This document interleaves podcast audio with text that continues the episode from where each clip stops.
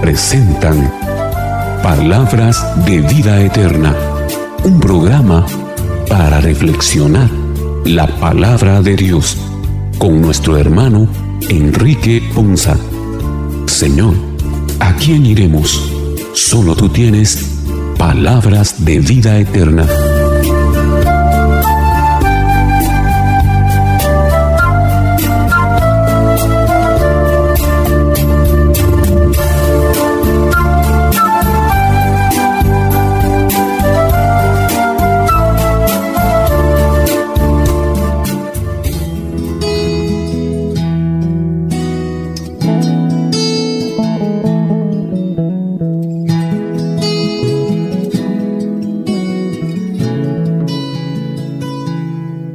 Señor les bendiga hermanos, qué bendición y qué alegría para nosotros el día de hoy. Llegar una vez más hasta ustedes con este su programa, Palabras de Vida Eterna, un programa en el que el Señor edifica nuestras vidas a través de su palabra. En este décimo sexto domingo del tiempo ordinario nos sentimos privilegiados por la alegría que el Señor trae a nuestras vidas y a nuestras familias a través de reflexionar su palabra y conocerle, amarle y ser capacitados para servirle como fruto de reflexionar su palabra y abrir nuestro corazón a ella para que haga en nosotros una obra maravillosa como ya la ha venido haciendo, la está haciendo y la seguirá haciendo en nuestras vidas. Agradecemos de todo corazón a los hermanos que el día de hoy estarán con nosotros acompañándonos, escuchando y reflexionando con nosotros a través de este programa y de este medio de comunicación a través del cual llega este su programa Palabras de Vida Eterna. También queremos agradecer a todos y cada uno de los hermanos que hoy también nos acompañarán para poder reflexionar acerca de estas lecturas. Iniciaremos nuestro programa como cada día dándole gracias a Dios, agradecidos por su amor, por su Espíritu Santo que se derrama en nosotros y disponernos para que Él tome en nuestros corazones tal tierra fértil para que esa palabra sea sembrada y dé fruto y fruto abundante para alegría de su corazón y el de aquellos que están cerca nuestro. Por eso nos unimos a la iglesia y en esta oración que iniciamos en el nombre del Padre, del Hijo y del Espíritu Santo, clamamos así. Señor, escucha nuestra oración, la oración de estos hijos tuyos necesitados de tu palabra. Multiplica tu bondad sobre cada uno de nosotros que participamos de este programa y derrama todos los dones de tu gracia para que fervorosos en la fe, la esperanza y la caridad, Señor, podamos perseverar siempre en fidelidad y en el cumplimiento de tus mandatos. Te lo pedimos por Jesucristo nuestro Señor y clamamos, ven Espíritu Santo, llena los corazones de tus fieles y enciende en ellos y en cada uno de nosotros como iglesia el fuego de tu amor. Envía Señor tu Espíritu para que renueve la faz de la tierra y nuestras vidas, nuestras parroquias, nuestras familias y permite Dios que cada día podamos ver tu obra haciéndose en nuestras vidas. Oh Dios que llenaste los corazones de tus fieles con la luz de tu Espíritu Santo, concédenos que, guiados por este mismo Espíritu, cada día de nuestra vida vivamos con rectitud y gocemos siempre de tu consuelo. Te lo pedimos con todo nuestro corazón en el nombre de Jesucristo nuestro Señor y por la humilde intercesión de nuestra Madre, la siempre Virgen María, orando en la fuerza y el poder del Espíritu Santo, que junto a ti viven y reinan por los siglos de los siglos. Amén.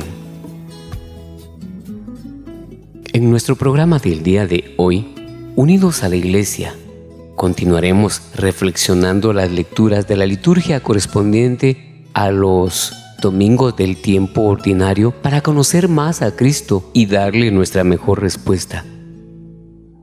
Él nos pide que pongamos todo nuestro esfuerzo en escucharle y responder a su invitación con amor profundo. Así que, queridos hermanos, con esa disposición que Él nos pide, iniciemos nuestro programa del día de hoy, dispuestos a escuchar y a guardar su palabra en nuestros corazones.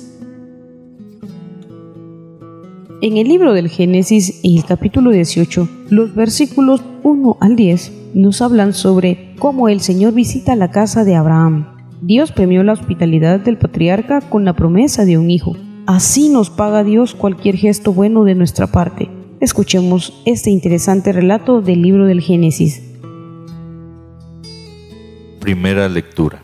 Lectura del libro del Génesis. Un día el Señor se le apareció a Abraham en el encinar de Mambré. Abraham estaba sentado en la entrada de su tienda a la hora del calor más fuerte. Levantando la vista, vio de pronto a tres hombres que estaban de pie ante él. Al verlos, se dirigió a ellos rápidamente desde la puerta de la tienda y postrado en tierra dijo, Señor mío, si he hallado gracia a tus ojos, te ruego que no pases junto a mí sin detenerte. Haré que traigan un poco de agua para que se laven los pies y descansen a la sombra de estos árboles. Traeré pan para que recobren las fuerzas y después continuarán su camino, pues sin duda para eso han pasado junto a su siervo.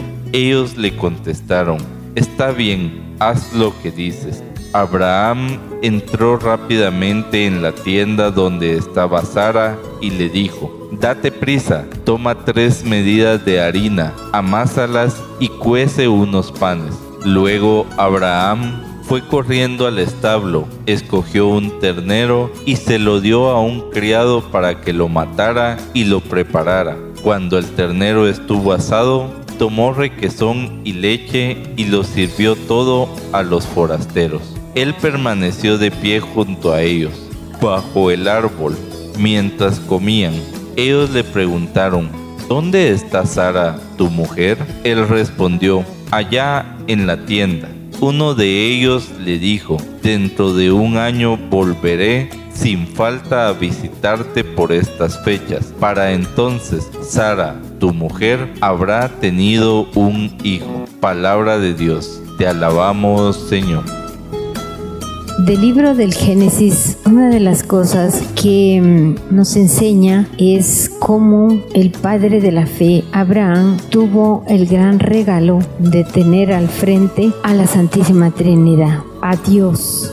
Y por eso él, postrado en tierra, le dijo, Señor mío, si he hallado gracia a tus ojos, te ruego que no pases junto a mí sin detenerte. Y es que nosotros en la vida, cuando Dios llega y nos busca y no le negamos a Él, que esté cerca de nosotros, que sea nuestro Dios, así es de maravilloso que se detenga para darnos de su amor, para hospedarlo en nuestro corazón, para poder recibir una bendición de parte de Él. Y es que el mundo necesita de bendición de Dios. Y también Dios quiere que nosotros bendigamos al mundo y que mm, la huella de bondad de Dios quede impresa en el corazón de cada uno. Una gran bendición que nosotros tenemos es Jesucristo, porque Él hizo cosas grandes y lo que nos manifestó siempre fue a un Dios de amor, a un Dios que nunca nos deja como estamos, que cuando llega a nuestras vidas y se hace presente, llega a transformarlo todo. Esta lectura permite un encuentro con Él. Es algo maravilloso cuando nosotros nos damos cuenta que Dios es fiel y que hay una promesa hermosa cuando le dice que dentro de un año volveré sin falta a visitarte y Sara habrá tenido un hijo. Qué maravilloso, qué, qué, Dios tan grande que está pendiente no solo de las necesidades que nosotros tenemos y que el mundo tiene, sino también tiene un plan y un propósito para la vida de cada quien en su tiempo, no en el tiempo de nosotros. Él siempre va a actuar. ¿De qué se va a valer? No sabemos, porque Él se vale de muchas situaciones, circunstancias y de todo lo que puede, según quiere acercarse a cada uno. Abraham fue un hombre hospitalario. Inmediatamente y rápidamente Él le dijo a Sara, date prisa y prepararon lo mejor que tenía para sus huéspedes. Así nosotros no sabemos cuándo llegan ángeles a nuestra casa y Dios quiere que a nuestro prójimo no importa quién sea, sin distinciones, lo tratemos con hospitalidad, con cariño, con respeto y que para nosotros esto sea un ejemplo de cómo quiere Dios que seamos, no solo dentro de la casa, sino también fuera de ella que demos un testimonio de vida de lo que Dios nos está enseñando a través de su palabra. Y esta promesa es algo que también debemos de tomarlo para nosotros, sabiendo que Dios tiene promesas para cada uno, que Él las va a cumplir en su momento, que si no nos ha dado algo es porque a lo mejor esa no es su santa voluntad, algo que nosotros le pedimos, un deseo de nuestro corazón porque él sabe que nosotros tenemos deseos y que añoramos muchas cosas. Sin embargo, qué mejor que Dios para saber lo que verdaderamente nos conviene. A veces nosotros ni siquiera sabemos qué es lo que nos conviene, qué es lo, lo mejor para nuestra vida. Él sí, Él sí lo sabe todo. Él conoce nuestro pasado, nuestro presente y nuestro futuro. En las manos de Él estamos, hermanos. Por eso alguien decía, si yo deseo algo que no es precisamente lo que es para mi bien, por favor Señor, dame la gracia de no desearlo. Y así le debemos de pedir a Dios que nos quite deseos que no, que no son buenos, deseos que a lo mejor creemos que son buenos y que nos pueden destruir. En la vida, cuando Dios toque la puerta, nos da la libertad de abrirla o no. Él siempre nos deja con el libre albedrío para elegir y decidir qué es lo que nosotros queremos. Si nosotros le abrimos la puerta a Dios y lo recibimos, y le decimos, tú eres nuestro Señor,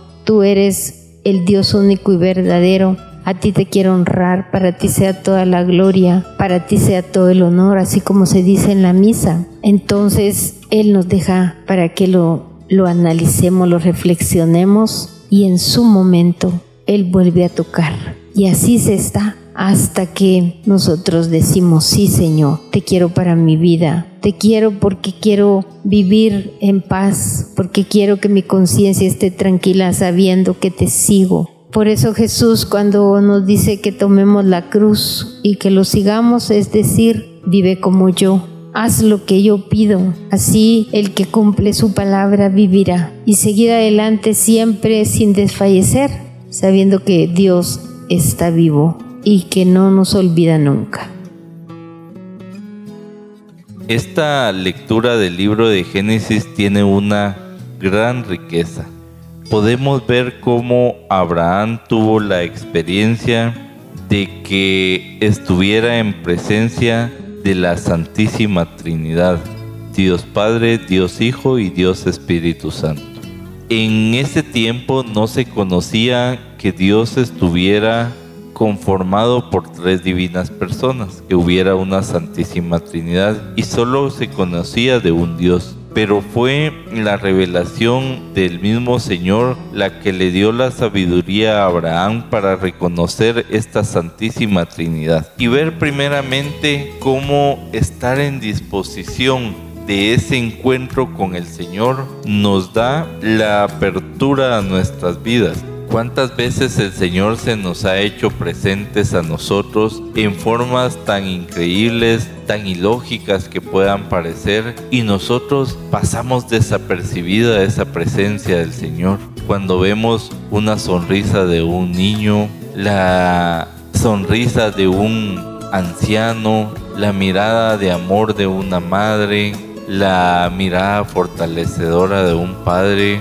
el abrazo de un sacerdote y cuántas presencias del Señor a través de nuestros hermanos ha hecho en nuestras vidas. Pero para eso nosotros debemos de estar en una constante relación con nuestro Señor para que nosotros aprendamos a reconocerlo y estar dispuestos a servirle como Abraham en este momento. Él vio la oportunidad y no la desaprovechó de servirle al Señor, de entregarles un alimento, de entregarles un cobijo, a la sombra de un árbol. Y es esa disposición la que nosotros debemos de tener para con Dios estar anuentes a servirle en nuestros hermanos, porque el mismo Dios ha dicho que todo lo que le hagamos a uno de sus hijos, se lo hacemos a Él mismo.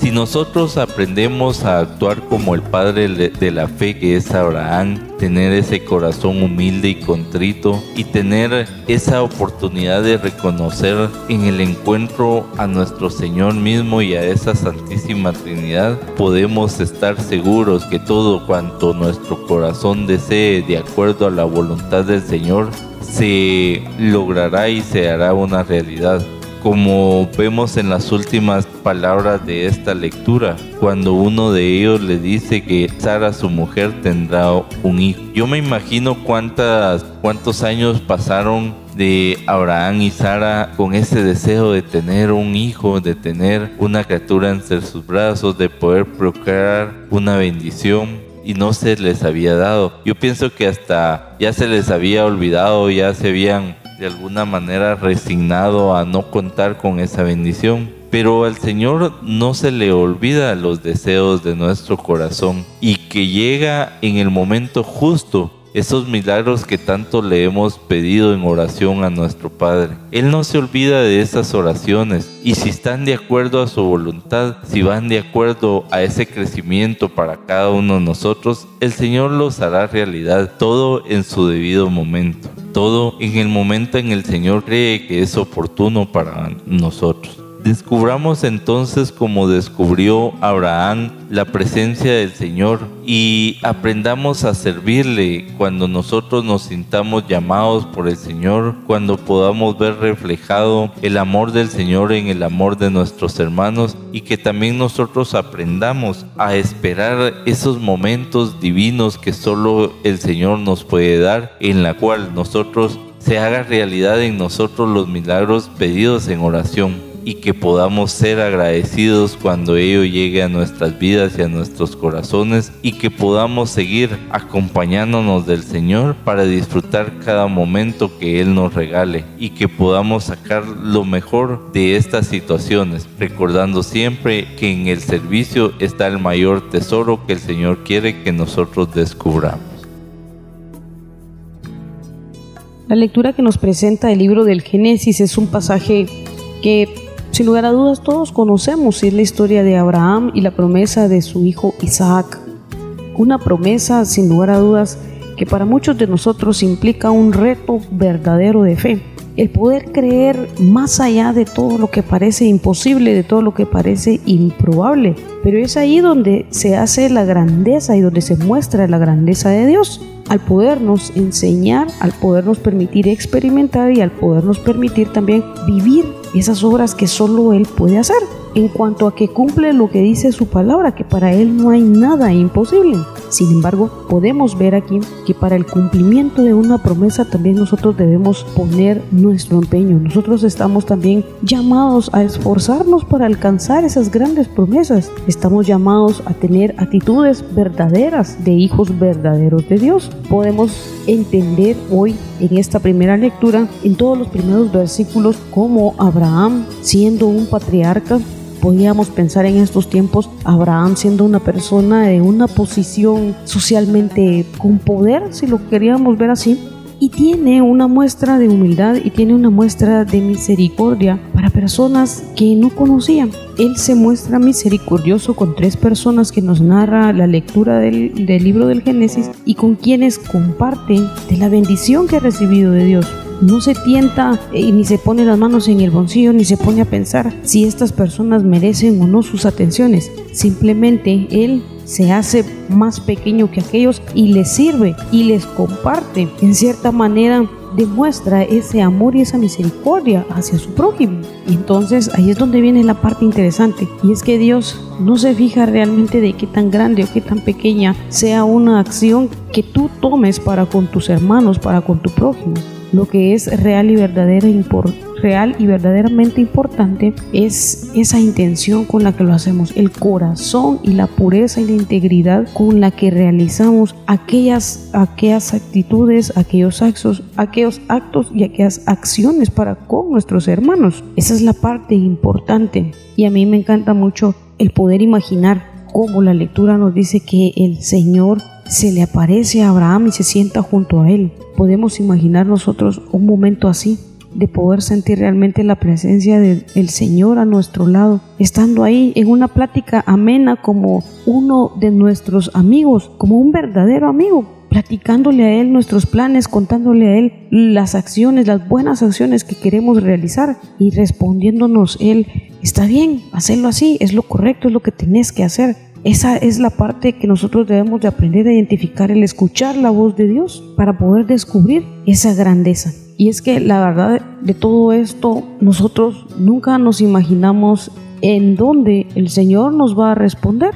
Imagínense si Abraham no hubiera tenido todas estas actitudes con estos forasteros, probablemente nunca habría sabido la promesa que Dios tenía preparada para él. Y entonces ahí es donde nosotros también le tenemos que pedir a él mucho, mucho espíritu para poder tener ese corazón, un corazón limpio, un corazón que sea agradable a él, un corazón que siempre busque agradarlo y también un corazón atento a poder escuchar su palabra, a poder, a poder escuchar e identificar su voz y poder discernir esas promesas que Él tiene preparados para cada uno de nosotros. Y ahí es donde viene lo grandioso. A Él le prometen aquello que tanto había estado anhelando, aquello que como familia habían estado anhelando. Él recibe esa promesa y todos sabemos que fue cumplida. Entonces hoy encontramos en esta lectura realmente mucho ánimo, una gran exhortación a esforzarnos, a luchar, a ser valientes, a tener una fe sólida, a poder confiar en Dios, no en nuestras fuerzas, no en nuestras capacidades, porque cuando nosotros intentamos confiar en nuestras capacidades y en nuestras fuerzas, lo primero que se nos viene a la mente es la lógica humana, es esa lógica que siempre nos lleva a pensar y muchas veces hasta nos convence de que no es posible aquello que nosotros queremos, no es posible que aquellos anhelamos tanto. Y ahí es donde nosotros le tenemos que meter fe a todas las cosas. Siempre en la vida pidámosle al Señor que nos ayude a andar por fe, por fe, porque cuando nosotros aprendemos a vivir y a caminar por fe y en fe, empezamos a descubrir y empezamos a vivir todas esas promesas de Él, porque para, el, para el que cree, como dice la palabra de Dios, para el que cree nada es imposible. Y eso es lo que nosotros hoy nos invita a esta lectura realmente a creer, a confiar, a tener la, la certeza y a esperar en Él el cumplimiento de sus promesas en nuestra vida. En este pasaje de libro del Génesis, el Señor se le aparece a Abraham como muchas veces se nos ha aparecido a nosotros. Y muchas veces nosotros no lo hemos visto y otras veces sí lo hemos visto y le hemos puesto la atención necesaria. Abraham nos enseña algo importante en, este, en esta aparición. Cuando él ve esa manifestación y ve a esos hombres parados, va a saludarlos, va a tener ese encuentro con ellos, va a descubrirlos a ellos y se presta a servirles, les ofrece agua, les ofrece comida, les ofrece bienestar, los invita a pasar adelante y hace un, una preparación abundante de comida, de estabilidad, de un buen proceso, de una buena atención, entendiendo que la visita para él era importante porque el hecho que Jesús, que Dios se haya permitido tomar el tiempo para enviar para mandar mensajeros a su vida, significaba tanto para él entender qué significaba, qué, cuál era el propósito, cuál era el objetivo de esta visita de esta gente a la casa de él. Preparó comida, preparó alimento, preparó todo, pero lo más importante de eso era el final de una promesa y el final de la promesa que él tanto había estado esperando por tanto tiempo. El cumplimiento del tiempo, el cumplimiento de la promesa. Abraham había estado por mucho tiempo, por mucho tiempo, esperando esta promesa. Había tenido algunas opciones. Sara le había puesto a una concubina. Tuvieron, tuvo un hijo, pero como no era el de la promesa, Dios lo separó. Y cuando llega el momento del cumplimiento de tu promesa, siempre Dios te prepara. Siempre Dios te dice, siempre Dios te da esa respuesta. Y le dice, llámeme a Sara. Preguntaron por Sara y le dieron el plazo del cumplimiento de la promesa. Dentro de un año volveré a verte, dijo uno de ellos. Para entonces tu esposa Sara tendrá un hijo. Sara estaba escuchando en la entrada de la carpa a espaldas del que hablaba. Estaban ya bastante ancianos y Sara ya había dejado de menstruar. Cuando creían que ya no había promesa, cuando creían que ya no había cumplimiento, cuando creían que ya estaban demasiado viejos, Dios cumplió en su momento oportuno la promesa. Hoy, no importa cuál sea la condición, no importa cuál sea el momento, no importa cuál sea la situación que tú estás viviendo, tú disfruta, tú disfruta ese momento, disfruta de esa situación, disfruta de ese caminar, disfruta de ese estar, porque la promesa va a llegar. Por eso en el libro de Baruch dice, cuando yo te haga una promesa, apúntala, escríbela, que se lea de corrido, porque sin duda llegará. Hoy no te desanimes por las promesas que no han llegado llénate de gozo y de alegría. ¿Por Porque la promesa va a llegar, va a ser una realidad y va a caminar y va a cambiar todo el proceso de tu vida. Que Dios te bendiga.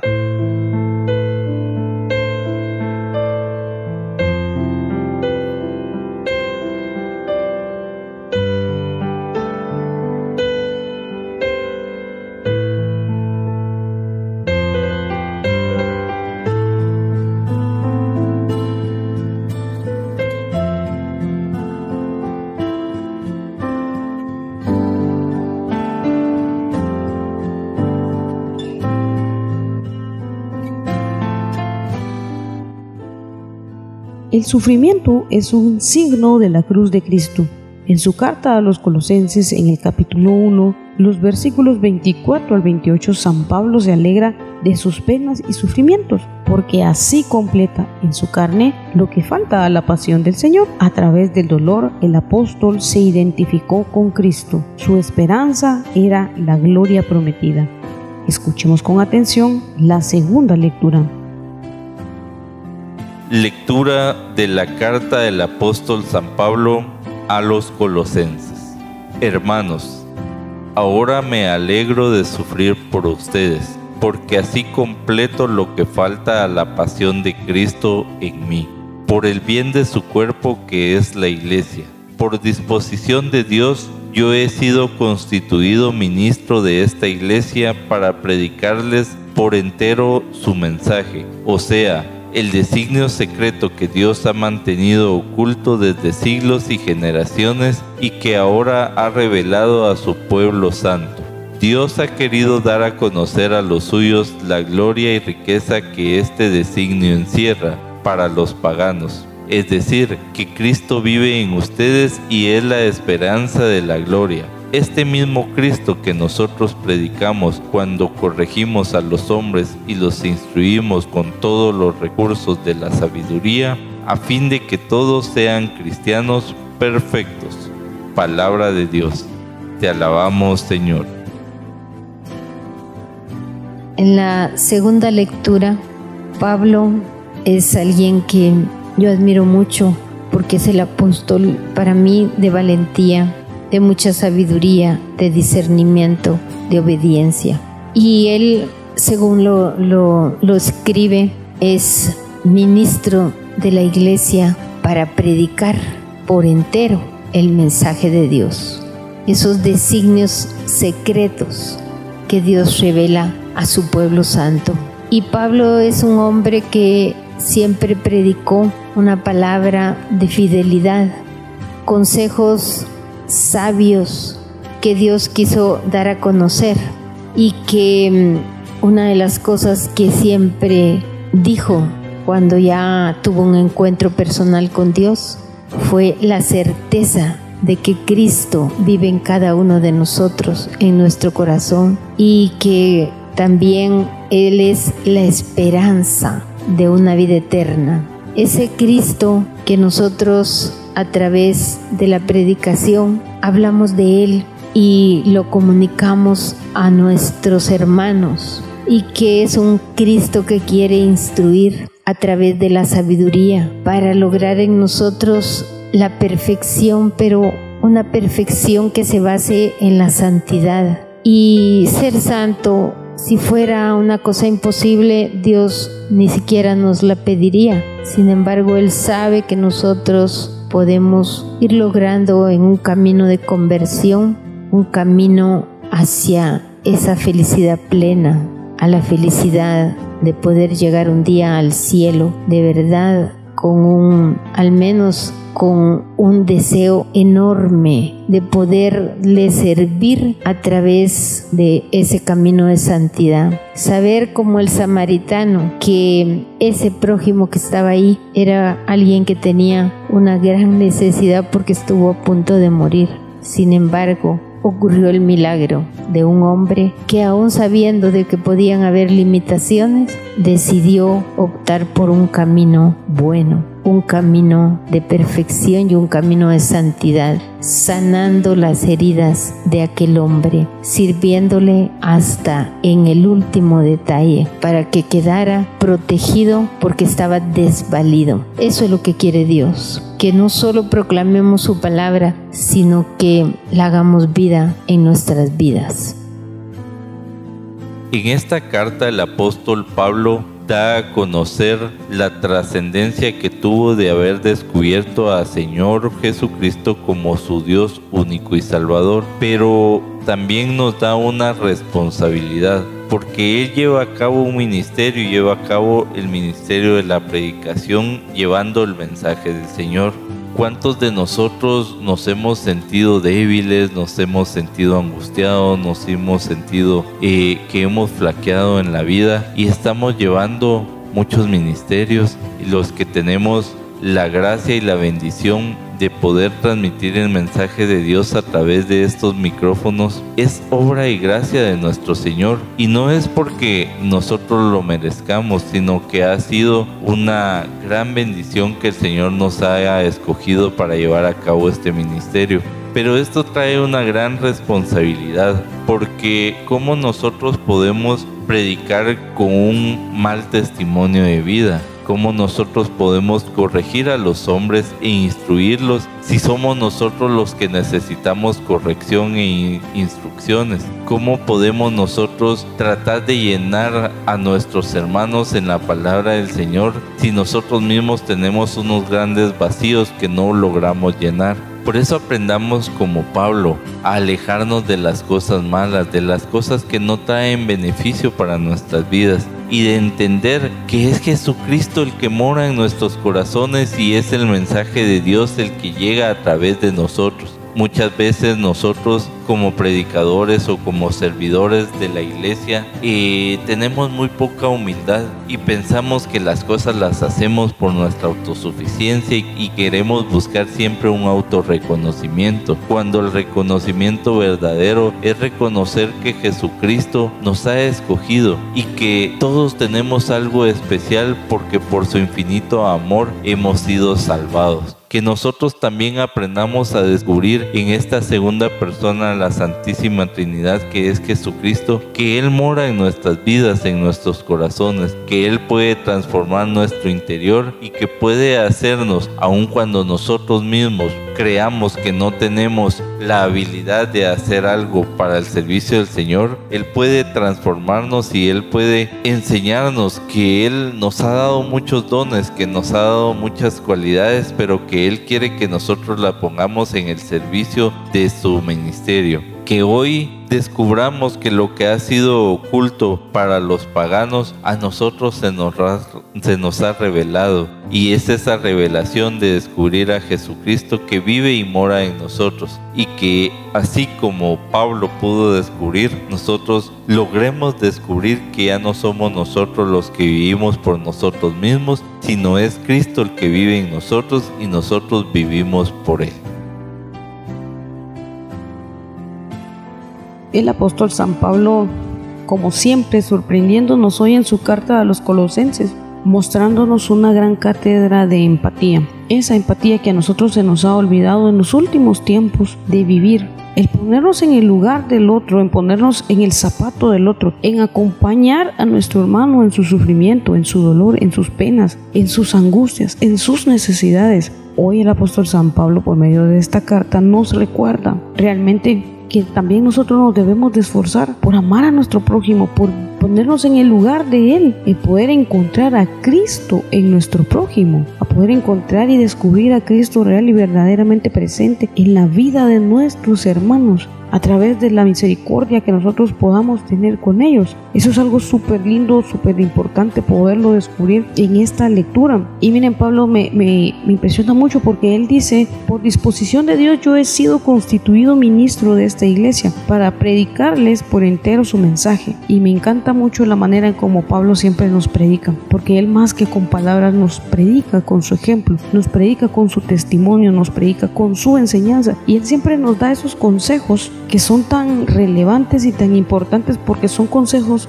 de alguien que lo vivió, de alguien que nos demostró que era posible hacerlo. Cuando realmente te conviertes eh, al 100% al Señor en medio de nuestra humanidad, es posible, es posible poder hacer todo eso. Y por eso Él tiene esa solvencia de decirnos y aconsejarnos lo que debemos de hacer. Porque Él como humano, a pesar de, de, de ser un pecador igual que nosotros, o de haber sido un pecador igual que nosotros, nos demostró que cuando queremos tener cambios y cuando queremos cambiar y dejar un granito de arena, por mínimo que parezca, lo podemos lograr, pero para eso hace falta tener compromiso. Al contrario, muchos de nosotros lejos de ponernos en los zapatos de nuestros hermanos, lo que hacemos es que se nos suben los humos, solo porque tal vez eh, ahora predicamos, porque tal vez ahora colaboramos en la comunidad, porque tal vez somos eh, de algún grupo dentro de la iglesia, en la parroquia, por algún servicio que nosotros prestamos eh, al Señor, nos creemos que ahora somos superiores a los demás, lejos de hacer todo lo contrario, lejos de hacer todo aquello que nos aconseja el apóstol Pablo. La prédica por medio de nuestro ejemplo, la prédica por medio de nuestro testimonio de vida. Ese es el que realmente va a marcar, ese es el que realmente va a, a definir más que lo que nosotros podamos hablar, mucho más allá de eso, lo que va a marcar realmente nuestro testimonio son las acciones y nuestro modo de vivir, de cómo nosotros podamos reflejar a Cristo a nuestros demás hermanos. Y como nos indica hoy la lectura al finalizar este segundo pasaje bíblico, el Cristo que nosotros predicamos cuando corregimos a los hombres y los instruimos con todos los recursos de la sabiduría, a fin de que todos sean cristianos perfectos es algo que también nosotros debemos de pedirle al Señor que nos ayude a no ser egoístas ni envidiosos de querer buscar únicamente nuestra salvación, porque muchas veces hemos escuchado que la salvación es algo personal, que la salvación solo depende de uno, pero la verdad es que eso no es, no es así.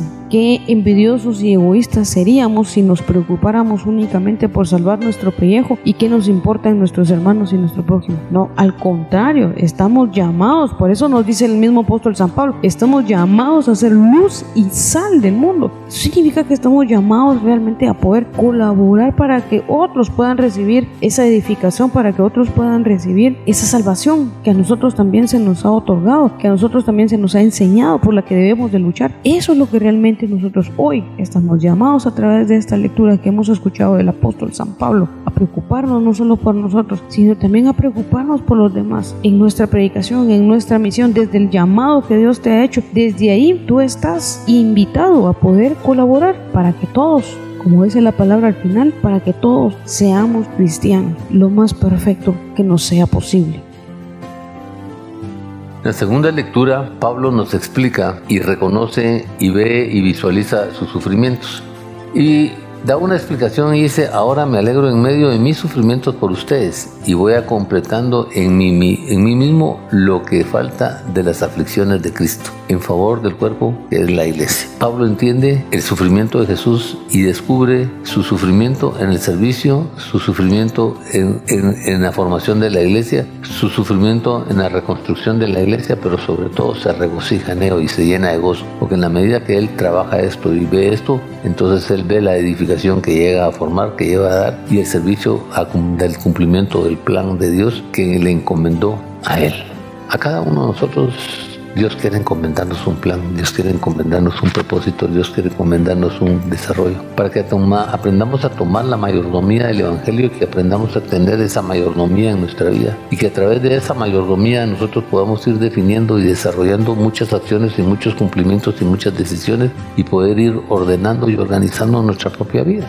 esa parte que a nosotros nos falta. ¿Por qué? Porque cuando nosotros no somos mayordomos y no hemos aprendido a administrar y a, desarrollar y a valorar y a cumplir procesos en nuestra vida, no llevamos ese cumplimiento, no llevamos esa dirección y no llevamos esa conducción que nos lleva a alcanzar el propósito, el objetivo de Dios en nuestra vida. Este misterio se ha mantenido oculto como mantiene el Señor muchas cosas secretas y las mantiene secretas porque nosotros no había un interés y un propósito y un objetivo de quererlas alcanzar.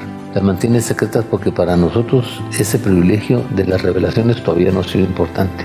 Y cuando nosotros no es importante esa revelación, no es importante conocer esas cosas secretas, ni conocer los planes, ni conocer los propósitos, ni conocer la voluntad de Dios, nos desperdiciamos los regalos más grandes que Dios nos puede dar a cada uno de nosotros. Y por eso Él nos, nos perdemos esos privilegios y al perdernos esos privilegios, nosotros desperdiciamos muchas cosas de bendición, muchas cosas de prosperidad, muchas cosas de estabilización, muchas cosas de desarrollo en nuestra vida.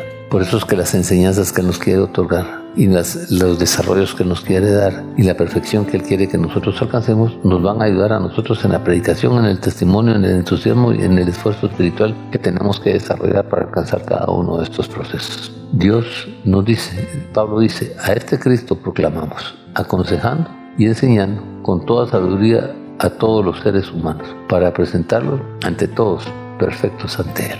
¿Y cuál es el objetivo y cuál es el propósito? Nuestra transformación, nuestro esfuerzo, nuestra perfección, nuestro querer agradar a Dios Nuestra lucha es por despojarnos de las cosas que nos, no nos edifican, nuestra lucha por despojarnos de nuestro pecado, nuestra lucha por cambiar nuestra forma de pensar y desarrollar cosas diferentes. Nuestra lucha por hacer una transformación grande y constante en nuestra vida. Y esa es la parte fundamental, porque en la medida que yo haga esos esfuerzos espirituales y haga esas obras espirituales y trabaje en, esos, en, esa, en esa mayordomía espiritual, voy a despojarme de muchas cosas, voy a hacer una limpieza de, emocional, una limpieza espiritual, una limpieza mental y voy a transformarlo procesos de pecado, los procesos de maledicencia, los procesos de capricho, los procesos de intolerancia, los procesos a beneficios propios de, nuestro caminar y a los beneficios propios del desarrollo que queremos hacer en la vida. Por eso el Señor nos reta a eso y nos reta que nosotros vivamos ese proceso y que tomemos la decisión de hacer la transformación y que tomemos la decisión de dirigirnos. ¿Para qué? Para alcanzar esa perfección que Él quiere. A través de enseñar la sabiduría, aprender de la sabiduría de Dios, a conocerlo a Jesucristo, entender quién es Jesucristo,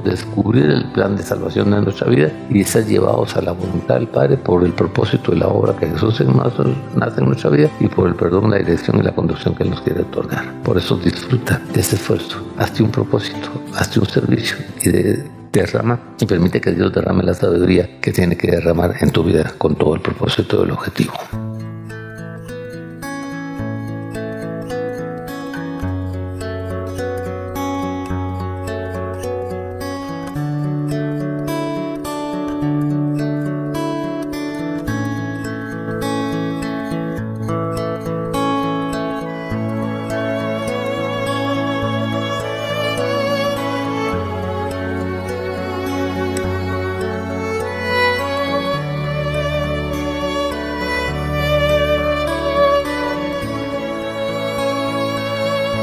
Evangelio de San Lucas en el capítulo 10, los versículos 38 al 42, nos narran el momento en que Cristo se hospeda en la casa de Marta y María.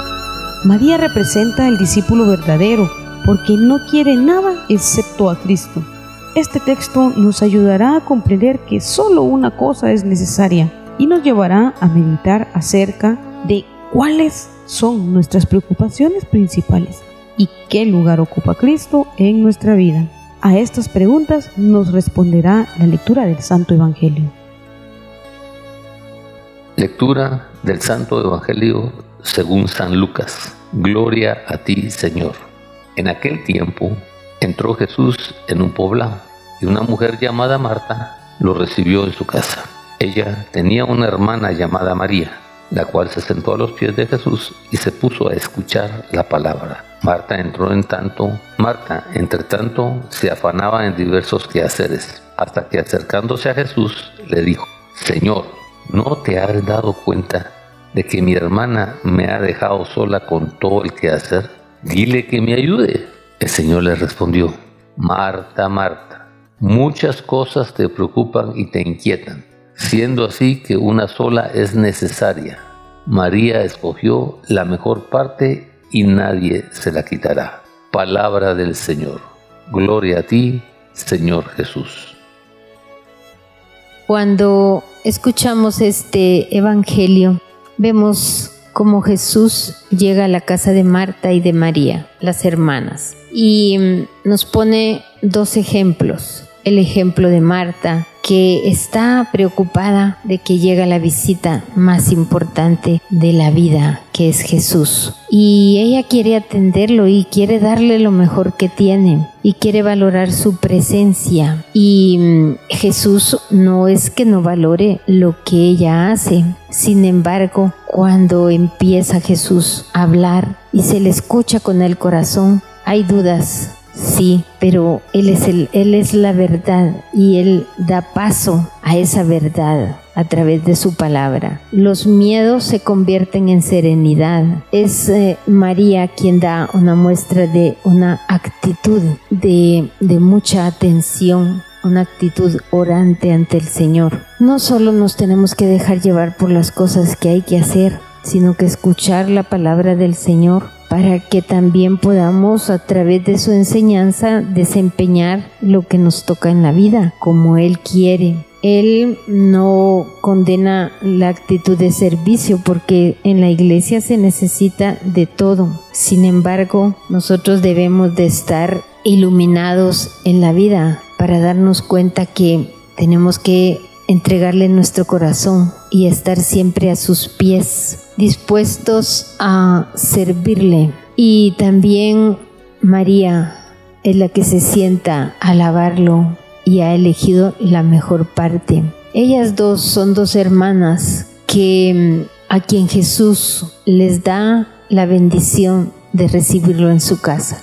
Nosotros debemos de llevar a Jesús a nuestros hogares, pero principalmente tenerlo en nuestro corazón. Él nos pide acción y también nos pide oración y la, y la escucha de su palabra. Es algo importante para la iglesia, para nuestra convivencia de todos los días y mm, seguir adelante siempre sabiendo que cumpliendo la voluntad de Él es como más le agrada nuestra conducta. Por eso, hermanos, nosotros debemos de estar siempre dispuestos a darle a Jesús nuestro tiempo, nuestra vida y todos los deseos y anhelos de nuestro corazón. Él se va a hacer cargo, Él nos ayuda, Él no nos olvida, Él es la providencia divina, Él es Dios, el que nunca falla, ese amigo que está dispuesto a dar la vida por sus amigos.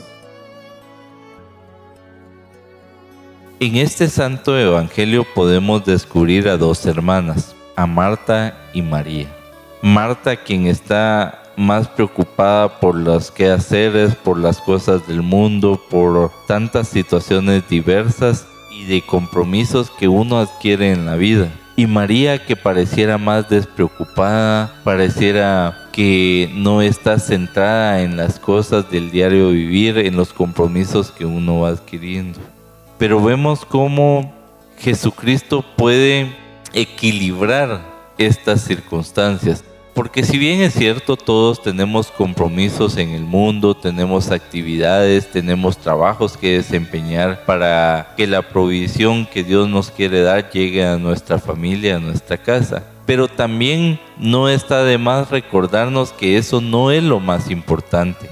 Lo más importante es cargar a Jesucristo en nuestros corazones, pero que se haga palpable, yo me recuerdo de un testimonio que vi de, un mexicano que dio su testimonio que él llevaba un ministerio de predicación a las prostitutas en los bares allá en México. Y decía él, yo no les digo, miren, imiten mi ministerio. Cada quien sabe en dónde puede servir y ayudar. Y esto me lleva a que también en nuestro qué hacer, en nuestros trabajos, en nuestros desempeños que llevamos, también ahí podemos seguir predicando la palabra del Señor. Porque es en sí la predicación, es llevar el testimonio de nuestra vida. Y si nosotros hemos permitido que Jesucristo forje nuestro interior transforme nuestro exterior y pueda de alguna manera verse reflejado en nuestras vidas, es ese testimonio el que tenemos que llevar.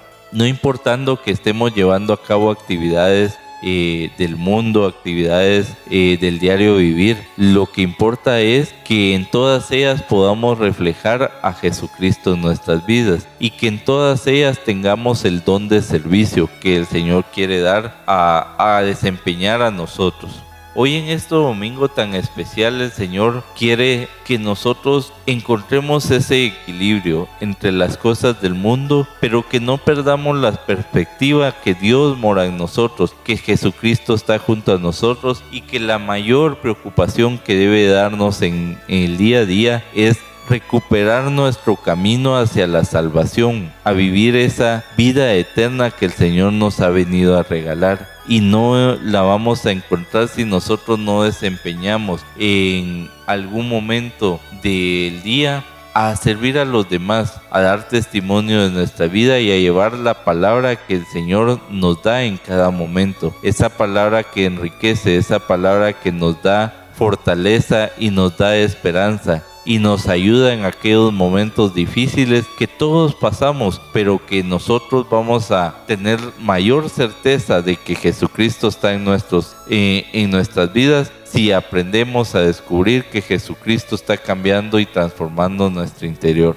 Que el Señor nos ayude a llevar a cada uno aquel ministerio que para el cual Él nos ha seleccionado y que nosotros podamos romper todas las ataduras de materialismo y de mundanidad para que podamos descubrir día a día de mejor manera a Jesucristo y que podamos llevar ese descubrimiento hacia nuestros hermanos más necesitados y a quienes no han tenido la oportunidad de conocer a Jesús en sus vidas. Hoy San Lucas nos presenta un pasaje bíblico que es bastante conocido por la mayoría de nosotros y es el texto bíblico que nos presenta a dos mujeres y es el texto bíblico que nos presenta a dos mujeres que son hermanas muy diferentes. Y ahí es donde viene el primer punto.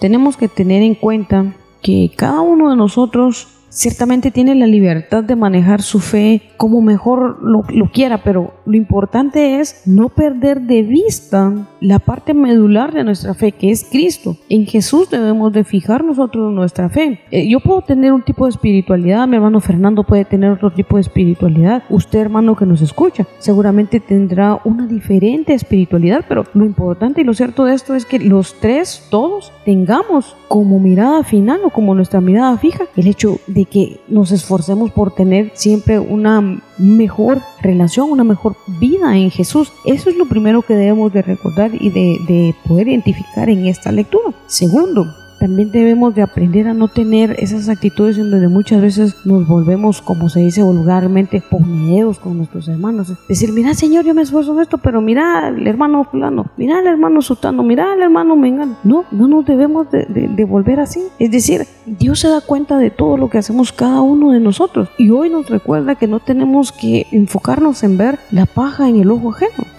cada uno encarguémonos de ver la viga que tenemos en nuestro ojo. Eso es lo que nos invita hoy la lectura, realmente. Y la parte más fundamental y la parte más importante es esta, que hoy el Señor nos recuerda, que nos hemos equivocado constantemente en distraernos tanto por las cosas del mundo, el trabajo, los estudios, los problemas en la familia, problemas financieros, problemas de salud, un montón de cosas que como humanos realmente nos angustian, nos desesperan, nos frustran, especialmente cuando no podemos resolver, cuando pensamos que le pedimos y le pedimos y nos cansamos de pedirle al Señor y no vemos la luz al final del túnel. Eso nos puede distraer bien fácil de la mirada fija que debemos de tener en Jesús. Sin embargo, algo nos dice hoy el Señor, realmente que no perdamos de foco cuál debe ser el centro de nuestra vida, cuál debe ser el centro de atención, cuál debe ser nuestra mayor preocupación. Y eso se llama Jesús en nuestra vida, porque eso, Jesús, la presencia de Jesús en nuestra vida, eso nadie nos lo puede quitar.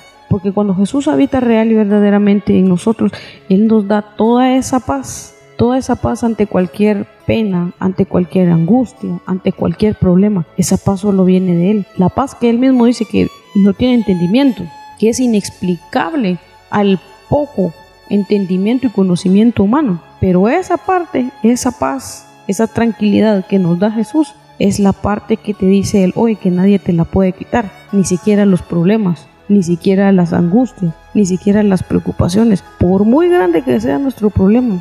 Si Él habita en nuestro corazón, si Él habita en nuestra vida, nada ni nadie, por muy complicado que parezca, nos puede quitar esa, como dice Él, esa mejor parte. Porque de verdad no hay nada mejor que vivir en Cristo, que vivir para Cristo, que vivir por Cristo. Esa es la parte importante que nosotros debemos de esforzarnos y de luchar contra corriente, porque yo sé, yo sé que es bien fácil caer en dudas de fe, es bien fácil desentendernos de nuestro servicio en, la iglesia porque hay que atender el trabajo, hay que atender la familia, hay que atender cada cosa de nuestra vida como, como seres humanos que, que necesitamos ciertamente cubrir nuestras necesidades, pero recordemos, recordemos como nos dice el Señor en su palabra. Busquemos siempre primero el reino de Dios y veremos maravillosamente cómo todo llega a nuestra vida por añadidura.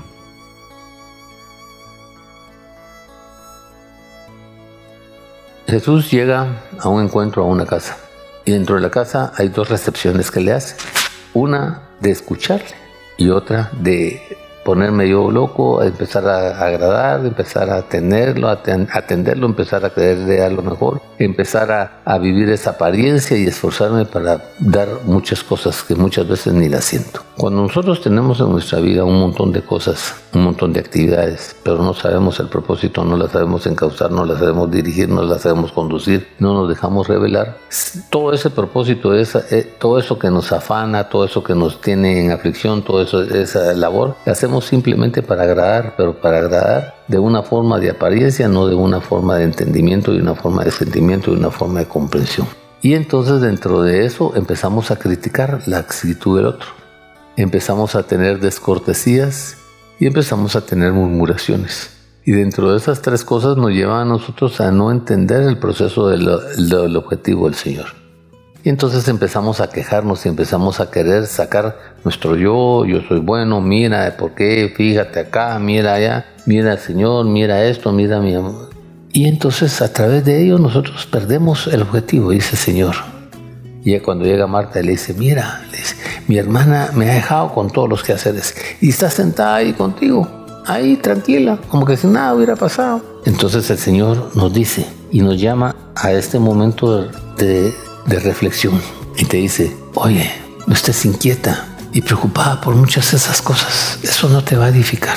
María escogió la mejor parte. Cuando tú te pones a escuchar a Dios, entiendes a Dios, entiendes el proceso, ves cómo te da soluciones, ves cómo te da apoyo, ves cómo te edifica, ves cómo te da paz. Eso es lo que verdaderamente necesitas buscar en tu vida. Las otras cosas son afanes, las, cosas son, las otras cosas son apariencias, las otras cosas no te van a edificar como yo te edifico, pero por sobre todas las cosas no te van a dar el bienestar que yo te doy. Hoy, en lugar de estar ocupado un montón de cosas, siéntate, date la oportunidad de sentarte delante del Señor, escúchalo hablar, medita lo que habla, reflexiona lo que habla, analiza lo que habla y llévalo para ti como un valor importante para ti, para que lo que Él te habla y te diga puedas reflexionar, entender, transformar, enmendar y cumplir procesos, propósitos y objetivos nuevos en tu vida.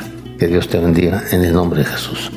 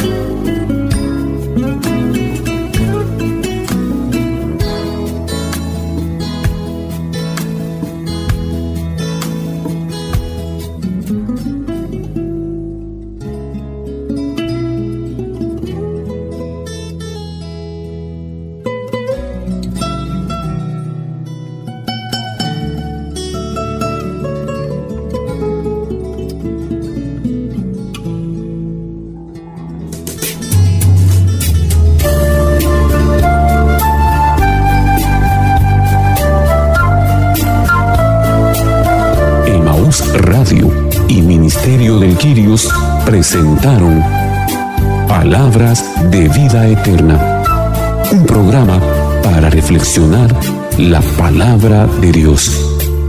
Señor, ¿a quién iremos? Solo tú tienes palabras de vida eterna. Reporte este programa a Emaús Radio o búsquenos en Facebook como Ministerio del Girios. O visítenos en Avenida Reforma 1554, zona 9, edificio Reforma Obelisco, locales 8 y 9, segundo nivel, Ministerio del Quirios.